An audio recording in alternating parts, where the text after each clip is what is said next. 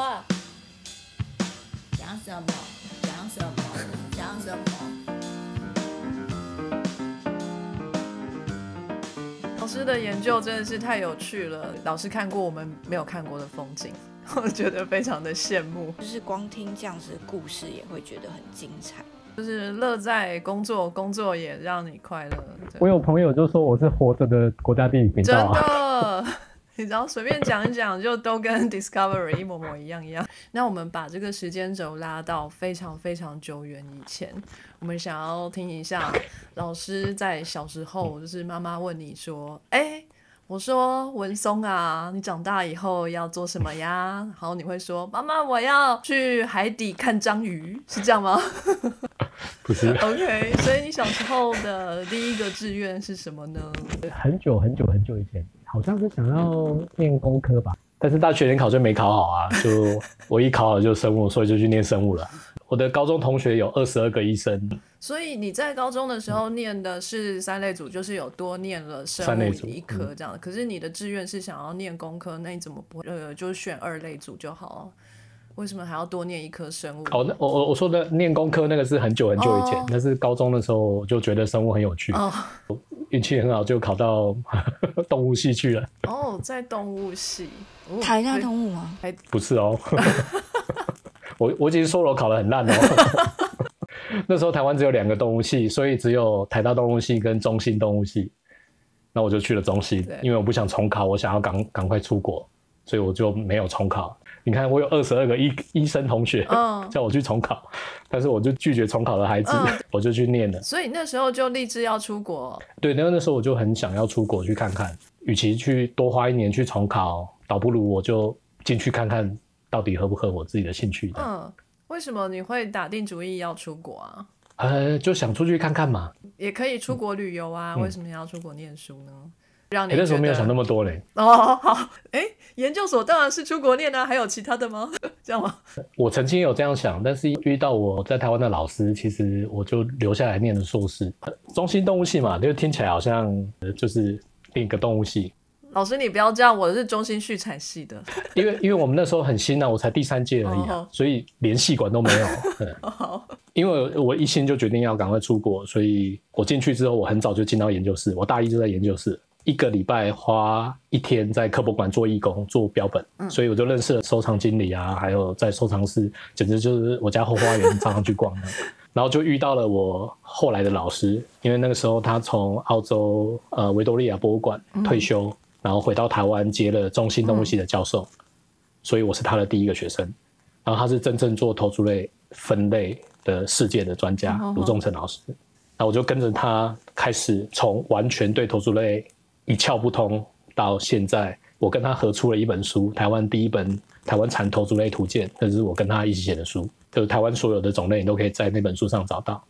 然后整个科博科博馆大概超过八成以上的收藏都是我跟他过去二十年的采样跟工作累积的资料，所以大概有六千多个标本在科博馆，包含了一百多个种，还有差不多二三十个新种还没有描述。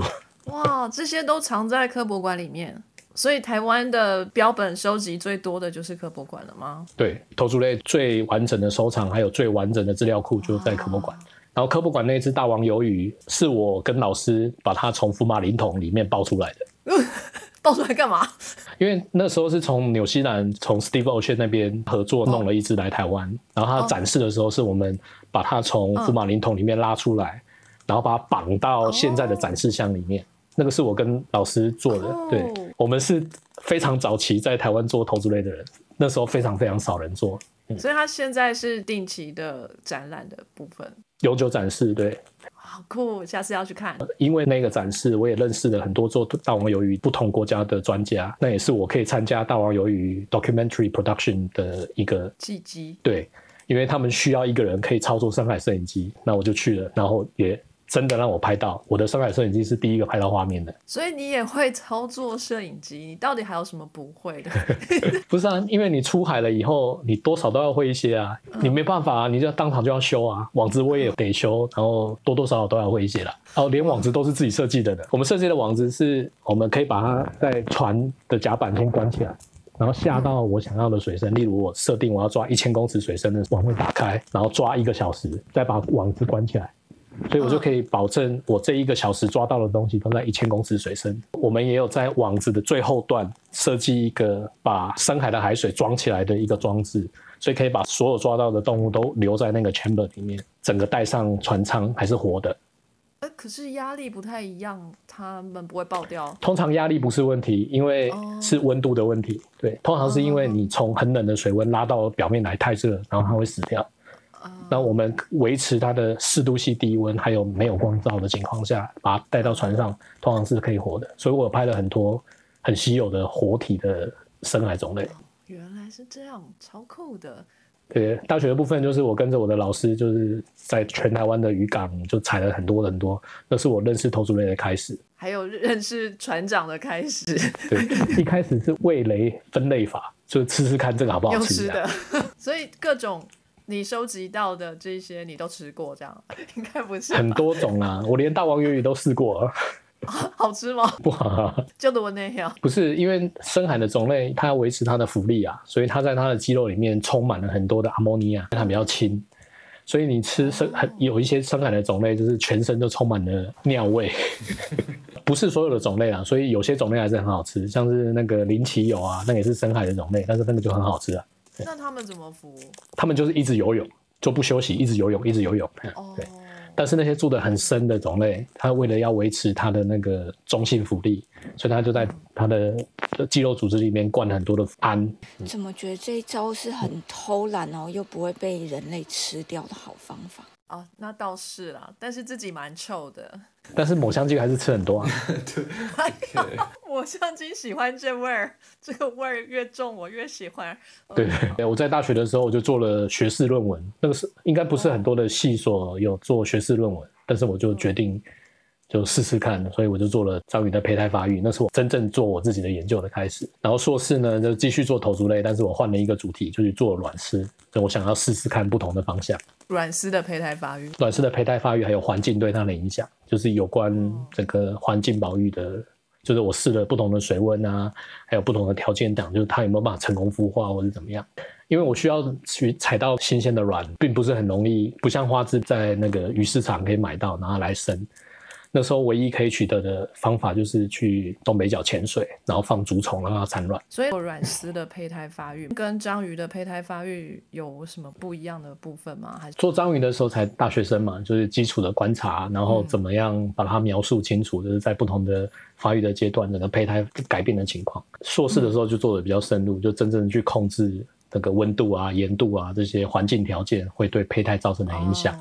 然后还有去看头足类的平衡石，就像鱼的耳石一样会有纹路，通常会用那个纹路的数量来估计它的年纪。它在哪里？这个平衡石在它的头的下方，就是在那个漏斗的上方有两个一对，真的跟耳石很像哎。鱼的叫做 otoliths 嘛，那个头足类叫做 stelis，它其实是一样的构造。那个碳酸钙的构造会长一一圈一圈的那个轮状构造，所以有很多的研究是用那个轮的数量来估计。这个种类的年纪，那我就想试试看，在不同的环境条件下，它是不是还是维持着一天长一轮的规则？它一天就长一轮哦？对，哎，就发现不是。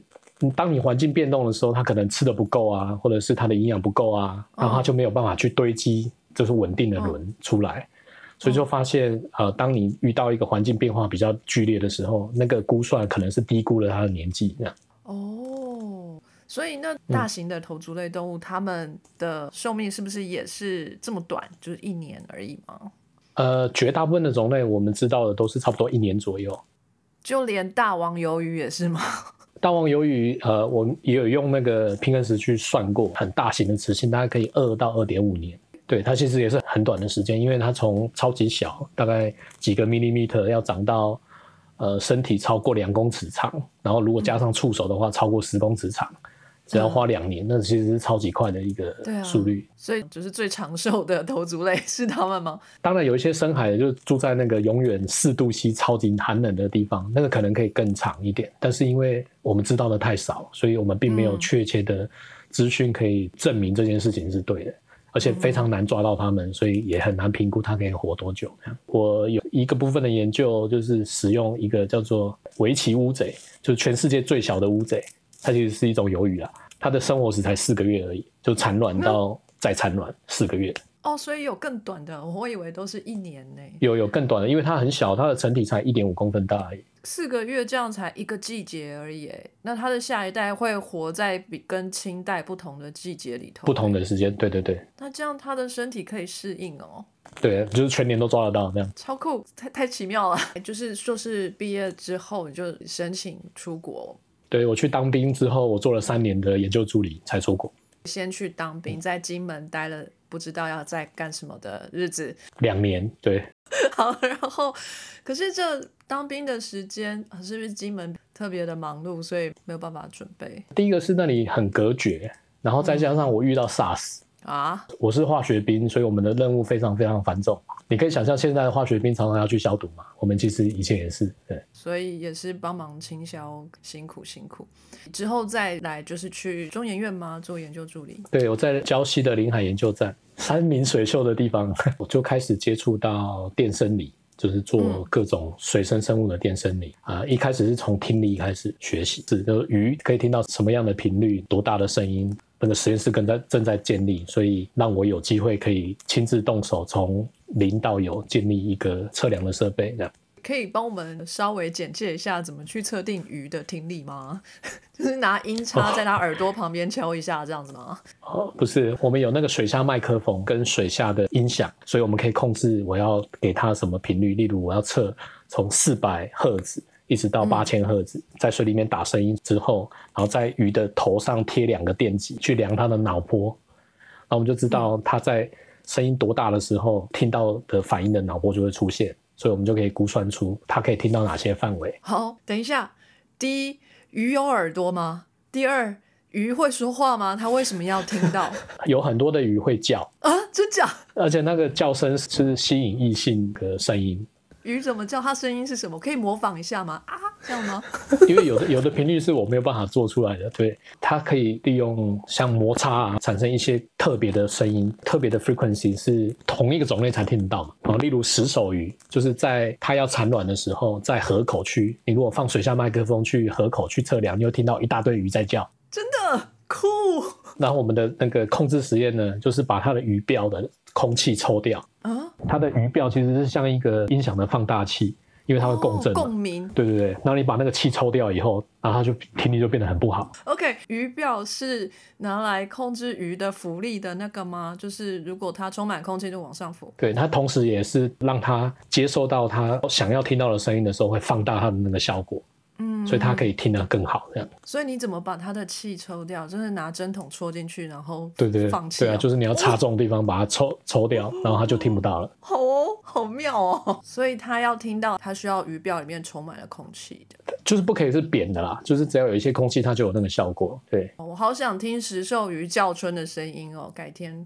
有机会，那我建议你呢，你可以去访问呃中山大学的莫显桥教授，他会跟你说很多很多这样的故事。下一位邀约的老师，对，除了鱼会叫之外，龙虾也会哦。呃，好。龙虾的那个触角，它会借由摩擦去产生固定的那个声频，但是它真正的功能我们不太清楚。在 YouTube 可以找到上很多。好，嗯，等一下来看。所以那个是我一开始学习，就是哇，这是完全不同的领域，完全没有接触过的，就是电生理这个部分。我也是很震惊。等一下，我还有问题，我还有问题。所以要怎么样在鱼的头上插电极？粘电极，它没有插电器。我们要把它打麻醉，它才不会挣扎。然后当然也要帮他安排那个灌流的装置，让它一直有水经过它的鳃，让它维持活着的情况。然后那个电极呢是银电极，我们自己做的，它只是贴在它的头上，就像我们去做那个 EEG，对对，EEG 那种贴在头上的那种电极。它在水里吗？它的头要露出水面一点点，但是其他的身体在水里面。帅。然后你还要戳它的鱼鳔，这个鱼听起来有点可怜。哦，它有打麻醉啦，所以它哦，它是麻醉的状态。对，它是麻醉的状况。OK，你不你放一条那个，它会挣扎，那没办法测量。鱼怎么打麻醉？你是喂它喝酒哦？我们有很多的肌肉松弛剂可以用。肌肉注射打在那个鳞片底下，整只就放松这样。太帅气了。好，呃，临海研究站这边做了一些有关于鱼的电生理的实验。嗯，那这是两个不同的物种。老师的兴趣是都在头足类吗？还是其实都可以？头足类当然是我的真爱啊，哦，真爱。但是有很多的局限的技术在头足类并没有被开发，或是没有被试过，所以我需要从别的别的地方学习到一些已经稳定的技术，然后看看可不可以借由呃修改啊，然后来应用到头足类的实验上面。对，这是我一开始的初衷啦，就是我有很多的技术是从鱼身上学到，然后再把这个技术经过某些的修改以后，才可以应用在头足类身上。也是我量过鱼可以听得到声音之后，我们也做出了第一个卵丝跟章鱼也可以听得到声音这件事情真情。假？所以卵丝跟章鱼也要叫哦，他们怎么叫来着？我们我们不知道我们不知道它会不会叫，但是我们知道它可以听得到声音。好，这其实是一篇非常有趣的一个 paper，在这个之前都大家都觉得它可也许可以感受到低频的震动，因为它有一些那个像侧线的组织可以感受到低频的震动，就没有想到它可以听到两千五百赫兹的相对来讲比较高的一些水下的声音。所以章鱼也有耳朵咯，那它耳朵在哪？不是，它是利用那个平衡石的那个构造，哦哦，对，，OK，它其实就像我们的三瓣龟管，就是有点像内耳的构造这样。哦，好酷哦！大家都很会利用自己的各种器官，非常好。为了生存啊，哦，我学会了那个之后呢，我就开始做视觉，一个全新的地方，就是我有机器，然后我开始了解哦，电生理是这样做的，然后我开始尝试做视觉的测量，这样又为什么会是视觉？其实视觉又还是您的真爱吗？就是 没有，一开始只是为了要接那个新的机器啦，就是需要把整个实验的步骤确定下来嘛，所以就那样开始做了视觉的研究。嗯，还有另外一个就是困扰我非常久的一个问题，就是为什么头足类是色盲？对，我很难相信它是色盲，所以我希望可以有别的方法可以测试这件事情是真的还是假的。为什么大家知道他是色盲啊？还还是蛮多人不相信的，是吗？对我也很难相信啊，因为你你看着他这么会变色、这么厉害的拟态，可是他却看不到颜色，这件事情实在是太诡异了。他们变色很快，他们不是靠这个颜色在沟通的吗？对啊，对啊，所以他竟然是色盲，可是变给谁看？还是他有别的眼睛、别的眼睛怎样？天眼？别的感测器哦啊？他可能不是用眼睛去接收这个我们所谓颜色，但是他搞不好可以跟这个颜色来沟通，说，诶，这个珊瑚是这个颜色，那我也要用一样的。很爱学。啊，我们先回到色彩色视觉这件事情上面来说啊，就是我们可以看得到彩色，是因为我们有呃蓝色、绿色、红色的三种感光细胞，就是我们的眼睛里面可以有 RGB 三种颜色。但是所有的头足类，我测量过的种类跟已经发表过的种类都只有单一种，所以它只能看到蓝色或是绿色，就是标准的色盲设定，就是它只有一种感光细胞在它的眼睛里面。哦，所以基本上他没有没有办法接受到第二种光谱，他就只有一种，哦。所以这是第一个非常奇怪的事情。他可以看得到灰阶的改变，就是那个 contrast，它没有问题，它可以看得很好，但是他没有办法去辨别颜色的差异。我的老板在他很早很早以前的一个实验，就是去拿红色石头放在白色石头上面，然后把画质赶进去，看看它会不会变成那个颜色，就发现它没有办法分别黄色对蓝色的差别，因为你把它换成灰阶以后，它是一样，所以它可以看得到对比的差异，但是没有办法分辨颜色的差异，所以这是行为上的实验。生理上的实验就是我刚刚说的，它只有一型的细胞。我的博士论文里面有一个章节，就是去测量它的细胞到底可以感受到什么东西，就单一细胞的感光度。我去量了十个种类，全部都是色盲。好惨，好哦，非常的确定，它就是色盲。对，然后再去看它的那个 opsin 的基因，超级保守，几乎没有改变。啊对，是一个非常奇怪的一个 case。可是他们有非常特殊的那个十字形排列的视网膜细胞。呃，人类或者脊椎动物的细胞是像马赛克，就是它是两个两个，然后中间夹一个细胞的那种排列方法。对，但是头足类是十字形。然后我们就发现它可以看得到偏振光，光的另外一个特性就是它可以旋转，它有角度。脊椎动物看不到偏振光，但是这些家伙可以。然然后我们就设计了一个荧幕，只有戴上偏振光的太阳眼镜，你才可以看到我荧幕上显示的东西。然后我们就把这个特殊的荧幕去给章鱼或是花枝看，嗯，然后就发现它完全没有问题，差一度它就看得到了。对好神奇哦！果然跟豆豆说的一样，他用不同的方法去感知。它它一样，它一样有非常好的视觉系统，但是它是看不同的讯号，它是看了光的另外一种特性。嗯超级外星人的，对，然后我们也利用这个特性去设计，就是水下摄影机，就是专门去针对那个太阳光在水里面造成的偏振的特性，然后变成一个不需要指北针的导航系统，因为我们可以根据水里面那个偏振光的形态，然后就知道哦，我现在要导航去哪里。所以我们一直都有接到海军的计划，就是这样，因为海军希望我们去研究这个部分。不需要指北针就知道北边在哪里吗？是，就是不同的时间，它的那个角度会改变。就是我们那个特殊的摄影机会针对那个 pattern，就告诉电脑你现在要导航去哪里。就是晚上就没有办法了吗？晚上的话，只能在很表面，因为月光太弱了，嗯它没有办法穿透到比较深的水层。而且初一的时候就无法 这样。其实还是有，但是它的角度就变得很小，这样。我想要问，为什么是头足类是你你的真爱？就是你的婚戒是戴在他们手上，呃，对为什么是头足类呢？第一个是我觉得这个动物实在是太酷了。当我认识它越多，我就发现我们对它的认识越少。比起其他的动物，像鱼啊，已经研究到非常非常深入，就是机改鱼什么东西都已经有了，然后甚至很多很多的机制都已经都非常非常的了解。可是呢，我们现在对于神经科学的了解，其实是基于一九五零年代对于鱿鱼的巨大神经的研究。那个 dry axon 可以像原子笔的笔芯那么粗，单一个细胞，一个细胞对一个细胞，就是你在显微镜不发达的年代，你可以直接抽出一根神经细胞，然后用那个神经细胞来做实验。哦，所以它是一个传统上非常重要的神经呃科学研究的一个材料。原来如此。我还想说软绵绵的东西，水母也是啊。现在老师是要来 diss 水母水母也很多人做。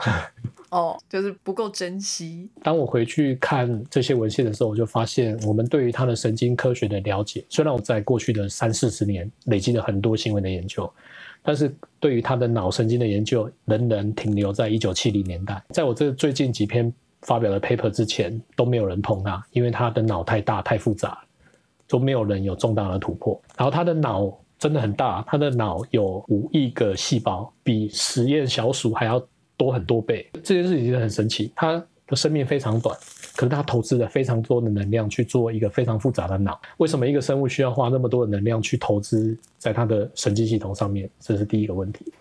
然后第二个问题是，章鱼类它可以爬到任何的空间里面，只要它的吸盘可以粘得住，它就爬得上去。嗯，可是呢，它的手并没有像我们一样有关节。说有关节的话，你只要控制前进或后退两个方向而已。它所有的手都是软的，嗯，所以它要是能够固定某一个部分的肌肉变硬，当做支点，对去支撑下一个神经元去做动作。这件事情就让他要操作他的手，就变成是一件非常非常复杂的事情，因为他有无限的自由度去移动他的手，要去抓东西。他光是运动神经元就可能要很多吧。然后再来，他每一个吸盘都可以侦测触觉跟化学觉。他是用吸盘对尝到味道什么之类的。对嗯，所以第一个，他需要能够接收到这些刺激源，然后再来还要它能够控制它的肌肉去做这些复杂的行为或者复杂的动作。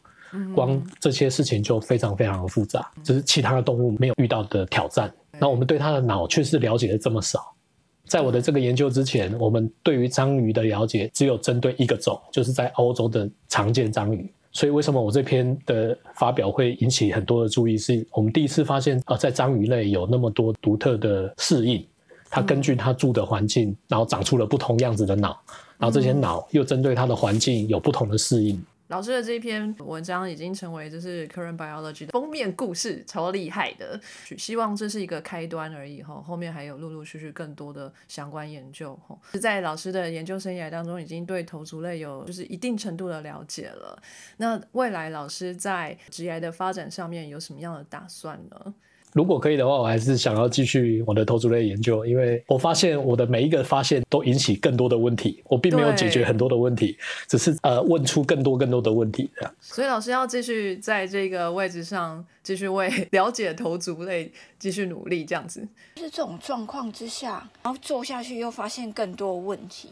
会不会越走越远，还是说还是会保持中心思想？有时候你做实验，有时候哎，这个也好有趣哦，然后结果就好像越做越窄，就迷路了，走偏了。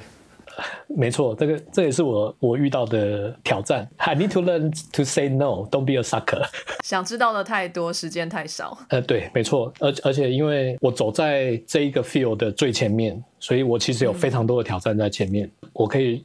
询问的人或者可以给我意见的人，其实相对来讲很少，因为我我进到一个全新的领域，所以我有很多很多的挑战。你看到我这一篇 paper 看起来好像内容很丰富，那其实是累积了差不多六年的东西在里面。嗯，然后这六年的东西，我其实只拿了一小部分的东西来写这一篇 paper。嗯，其实还有一大堆东西还没有写出来。这个是这个系列的第二篇，我的第一篇。在科伦保二局审稿搞了十一个月，我们遇到一个做脊椎动物的审查委员，一直用做老鼠的观点在问我的，要我们改善。可是问题是，第一个我没有很多的 marker 可以用，所有的章鱼我都需要去抓，然后他要求我要做四十只标本，怎么可能？我觉得这种科学家好不合格。为什么他不懂得换位思考呢？他他当然给了很多的意见，我也承认有很多的问题我没有办法在现在回答你。嗯，我现在可以告诉你的是，我现在我有自信可以回答的部分。我不希望我夸大了我的研究，我也不希望少算了我研究的重要性。对，所以这条路上其实阻力很多，但是这也是做研究的一个很重要的一个支持我的重要的一点，就是我我很有热情，我很想做这件事情。那像这一篇出来之后，我就得到很多正向的回馈。我从来没有遇过一篇发表之后，我接到这么多教授的来信。那应该有很多的合作资源了。我一个人的力量太单薄了，我可能需要花五年、十年才有一个突破，所以我需要很多的人。如果你有兴趣的话，我们一起来做，才有办法把这个领域推得更快的。嗯，我觉得这是这一篇 paper 最成功的地方。我 reach 到很多我以前没有办法接触到的人。我想请问一下老师，有没有这个机会，或是有没有这个打算，可以要回到台湾来做研究呢？因为台湾也是非常丰富的资源在这里等着老师呢。我没有排斥到任何的地方啦，但是目前的话，我还希望可以在这边多留几年，至少在我还找得到钱的情况下，那台特殊的 MRI 就南半球我们学校就是唯一一台。其实如果回到台湾，我当然还是可以做合作啊，但是。毕竟就不是在我办公室旁边嘛，这是一个限制。我其实一直在跟台湾有维持非常好的连结。嗯，我每一趟回台湾，大概都要给十个演讲，就老师们都知道我的进度到哪里，或是我现在 发展到哪里。而且我很幸运，就是一直都有 offer，只是因为我还想留在这边，所以我。都暂时没有办法答应老师们的。老师加油，好好利用这些资源，多发现一些东西。不过我不知道该不该鼓励各位听众来加入钟老师的研究，因为要三年都抓不到一只章鱼，我真的不知道。没有，那个是个人的修行本事啊，就是搞不好有人是很厉害的功力，他可能三个月就抓到了。上辈子有烧香拜佛的，可以来一下这样子。那个真的每个人不一样啊，有的人很适合做野外的工作，有的人很适合做实验室的工作。嗯。我相信我们可以比较容易找到平衡点。耶！欢迎欢迎大家来加入，一起来发掘头足类的秘密。我们的节目最后呢，都会要问我们的受访者一个问题，就是如果今天呢有一个研究生，他就是要毕业啦，非常的迷惘，不知道毕业之后呢，他可以从事什么样的工作，继续做学术呢，还是要去？呃，业界呢，还是比如说像做这种生态啊，或是基础研究，可能在应用上面比较困难，该怎么办呢？这边想要请老师给一点意见，老师会怎么说呢？在台湾可能就觉得，如果你去念了一个硕士、博士，可能很多人都会想想要去走研究的方向。嗯，可是我在国外待了这么长的时间之后，我发现大家好像有很大的误解。我们的学生，绝大部分的学生，这边的毕业生都不是在学界。哦他们毕业之后的出路其实是非常非常宽广，就是他们在念博士的过程，其实只是一个训练的过程。嗯就是他在这一个三年五年的时间，他有没有办法在这里非常享受他的这个研究的生活？这样的生活，他愿不愿意继续再过了五年十年？所以很多的学生在他毕业的时候，我们就开了一个欢乐的 party 之后，他就决定啊，老子不干了，然后他要去做别的事情啊。例如，呃我们实验室一个非常成功的一例子，每年如果学校要做问卷调查，就毕业之后你要做什么事情，他永远都是我们的案例。他是优秀校友，他是做章鱼的，做行为实验的。他毕业之后做了第一件事情就是刺了一只章鱼在他背上，就是刺青刺了一只非常大的章鱼在他背上，然后他开始去练钢管。啊，pole dancer，然后他是男生，酷！章鱼跳舞，对，然后他的 title 就是 Doctor Octopus，他是我看过跳钢管舞最厉害的男生，而且还是博士，哦，哎，他有拿到博士，然后他现在在悉尼有他的专门的表演的场所，他跳一场是五千块澳币，Oh my god！所以他说你们一个月的薪水我两天就搞定了。真的，是的，他就发现他喜欢健身，而且他喜欢做就是 body training 跟帮你改造你身体的样子的这些事情，他做的非常非常的成功。他其实就是在研究的过程里面，他发现哦，他每天坐在办公室写，呃，或者坐在研究室这件事情对他的跟他的个性不相符，所以他就决定找他呃其他的出路。我们有很多的学生都是这样，这路并不是那么窄。如果你发现你想要做这件事情，而且你有很大的热情可以支撑你往前走，它也许是一个好选择。如果你觉得它是一个很辛苦，而且这条路上是永无止境的学习，对我，觉得即使我念完博士，我博士后做了五六年了，我觉得我每天看的书，我每天吸收的新知识，从来没有停止过。然后，当你学习到某一个阶段之后，不只是要学习你本科的东西，你还要学习别的东西。嗯，像你越变得越来越资深，你可能要审很多的计划，你要审很多的论文，你要审很多的 paper。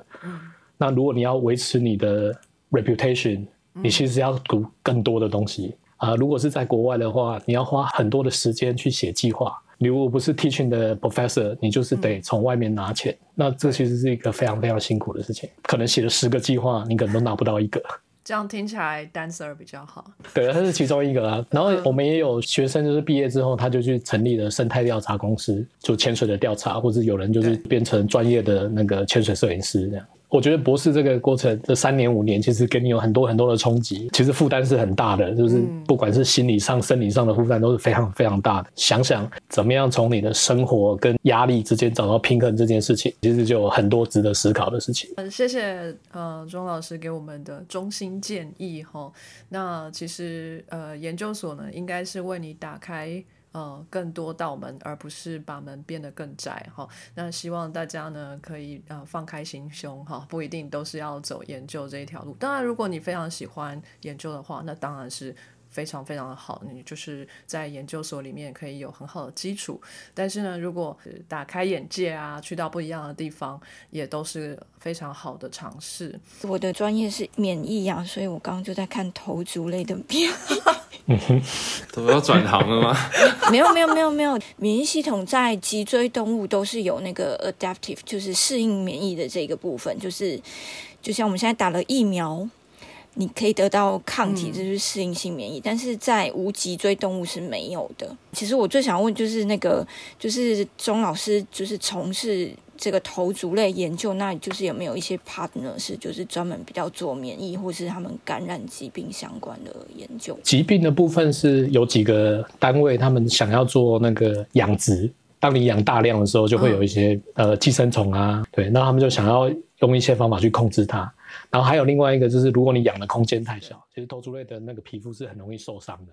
但是你的环境如果是好的话，它其实是有办法自己修复。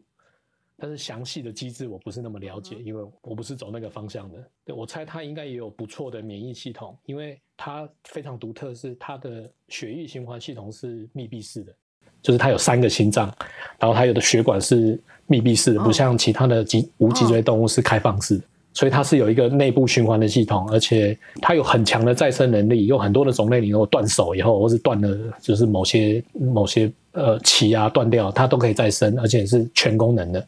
就是除了能够变色之外，然后它的肌肉、那个神经组织都可以完全长回跟原来一模一样。所以我猜它应该要有要有不错的免疫系统来帮助它做这些事情。但是详情我就不太清楚。嗯嗯嗯，好，我们稍稍了解一下。然后他们没有适应性免疫系统，那所以章鱼没有那个疫苗可以打。好了，冷笑话。所以不能去澳洲，现在澳洲进去一定要打疫苗，所以现在章鱼会被拒于门外，就跟 Djokovic 一样。对，跟网球选手一样做扣脸，他二度被拒绝。对啊，不知道他会不会打。这个其实牵涉的不只是他没有打疫苗这件事情，他个人选择的自由这件事情，是因为澳洲关国境关了两年，我们一直到 Christmas 前才开国境，所以有差不多十万的澳洲人就滞留在国外两年没有办法进来，因为我们就限制每天可以入境的人两千五百人，所以就很多人都排不到飞机飞进来。那这其实是全部澳洲人一起牺牲，为了这个国家维持就是低感染率的成果。所以，他其实让整个澳洲社会非常非常生气。多少人因为远距恋爱分手，然后什么网球选手就这样没打疫苗就给我进去？对，而且澳网澳网不会因为他一个人就不见了，澳网永远都会在啊。球王就只是一时的球王而已啊。不过这样，其他的球员也是也是会被当成目标，毕竟他们也没有一定要到那里啊，他们也没有家人在那里，他们就是吃了澳洲人的名额，大家应该也会对他们心存芥蒂。但是澳网可以为澳洲带来很多赚钱的机会，所以应该还好。哦，那个经济效益是非常非常庞大的，所以那也是维多利亚州政府会让他进来的原因。墨尔本封城封的太久了，所以他们的经济真的受伤的非常严重。我可以理解为什么州政府会出现一个跟联邦政府相反的决定，因为州政府有州政府的税税收的问题，然后呃联邦政府有联邦政府的政策，然后再加上现在的政府的民调太低了，所以他必须踩得很硬。对啊，我不知道什么时候才能去澳洲啊。我们国庆已经开了，所以你只要打了疫苗就可以进来。嗯，呃，两剂接种率全国平均已经达到九十 percent 了，所以就决定要开国境，就不再封闭，而且应该不会再封城了。其实我们现在每天超过十五万，好吧，那我计划一下好了，真的可以考虑去澳洲走一趟了。真的，我也很想去。在欧洲应该没有什么好怕的啦。好，那今天就谢谢各位的时间，然后谢谢钟老师愿意接受我们的访问，非常的精彩，谢谢你。那我们就先跟大家说声再见喽，拜拜，拜拜。非常感谢各位听众的收听和支持，特别要感谢各位赏杯咖啡的朋友，在 First Story 上的 Costy Lover、Jean 以及匿名赞助者，Patron 上的一圈 Wu Newton、Catherine、Evan Wang、Eddie Hu、一圈 Wu、Elliot Ferret、Adam Joe、Ernest。Nikki Hu 以及 Howard Su，Sky in the World 在各大 Podcast 平台都能收听得到 Anchor、SoundOn、Spotify、Apple Podcast、KKbox 都能搜寻得到 Sky in the World 的节目。另外，Sky in the World 也会在脸书页面以及 Instagram 上分享科学家的八卦、科学新知，还有编辑们的日常给大家。有任何问题以及意见，都可以在各大平台上留言，让我们知道，我们将竭尽全力为您寻找答案。欢迎追踪分享 Sky in the World，让更多人知道有趣的科学哦。